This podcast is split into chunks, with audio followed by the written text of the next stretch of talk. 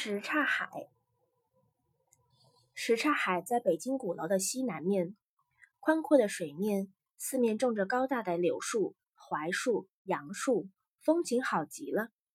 什刹海的“刹”字，在北京人嘴里念快了，就跟季节的“季”、价格的“价”、地窖的“窖”音差不多了。这里有一个活财神沈万三挖石窖银子的民间传说。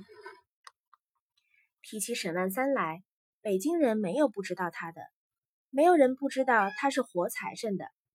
活财神应该是很有钱的了，可是他手里一个钱也没有，穷的连衣服都穿不整齐。那么他怎么会叫活财神呢？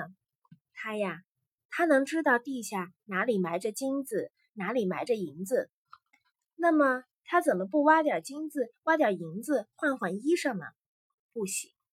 沈万三平常说不出来哪里有金子，哪里有银子。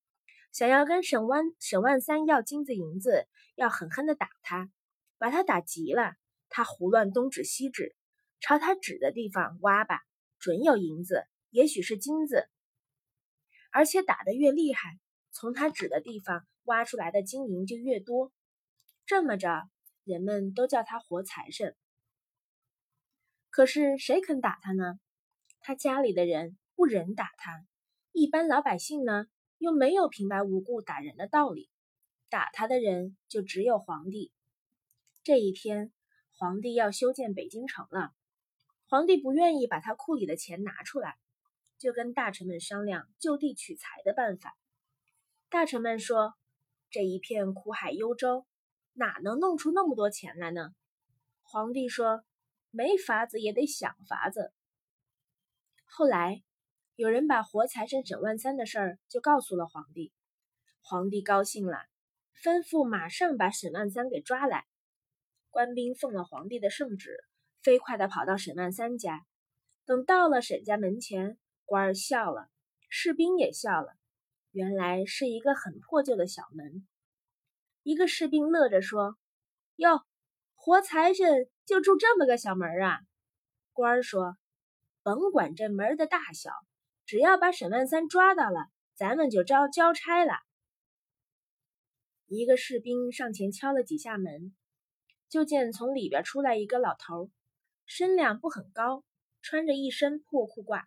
他问：“你们这些人找谁呀？”“找沈万三。”老头说：“我就叫沈万三，找我什么事儿啊？”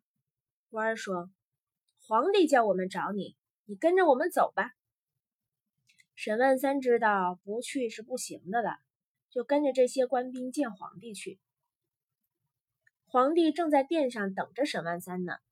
官儿上来回禀皇帝说：“奉旨抓到沈万三，现在殿外等候，把他带上来。”沈万三上殿见了皇帝，皇帝一瞧沈万三，心里就犯了嘀咕：就是这么个穷老头子呀。他会是活财神，靠不住吧？有错拿的，没有错放的，这是老规矩。问问他吧。你叫沈万三吗？我叫沈万三。你知道哪里有金子，哪里有银子吗？沈万三说：“我不知道，不知道，不知道。”皇帝急了：“你不知道哪里有金银，你为什么叫活财神？”沈万三说：“那是旁人那么叫我，我不是活财神。”皇帝发了火，一拍桌子说：“你这是妖言惑众，你就是妖人！”皇帝又吩咐武士说：“把这个妖人拉下去，给我狠狠的打。”武士把沈万三拉到殿下，推翻了就打。沈万三刚一挨打的时候，嘴里还嚷：“我不是妖人啊，别打了！”武士说。只要你说出来哪里埋着金银，就不打你了。沈万三喊着说：“我不知道哪里有金银啊，不知道就打！”啪啪啪，只打的沈万三肉都开花了，血都流出来了。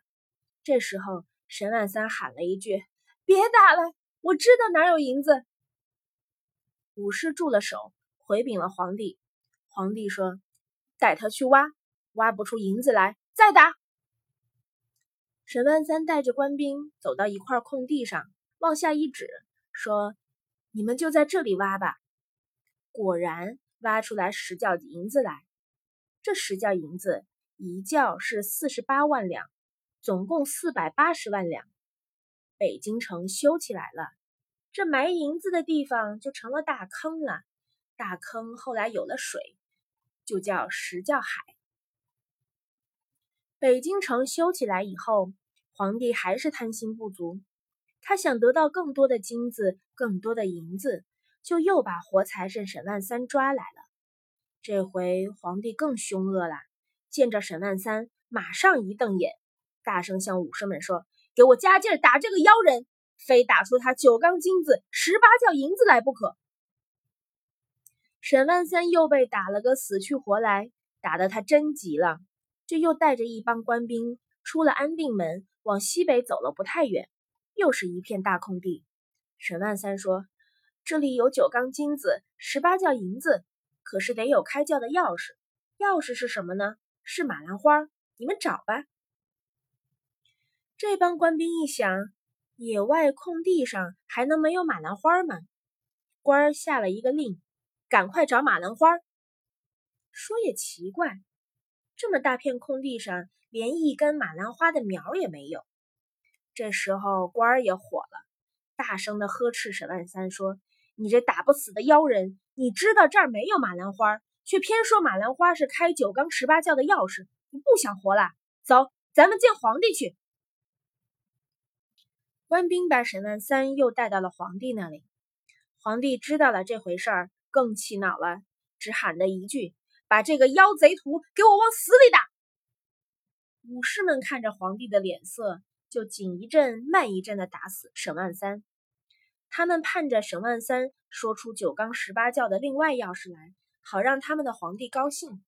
没想到沈万三岁数大了，挨了一回又一回的打，实在受不了了。只听得一声“个喽”，沈万三两眼一翻，两腿一伸。活财神就变成死财神了。九缸十八窖的钥匙到底没找着。后来那块地方给了皇帝做了练兵的教场，也没有找到这把钥匙。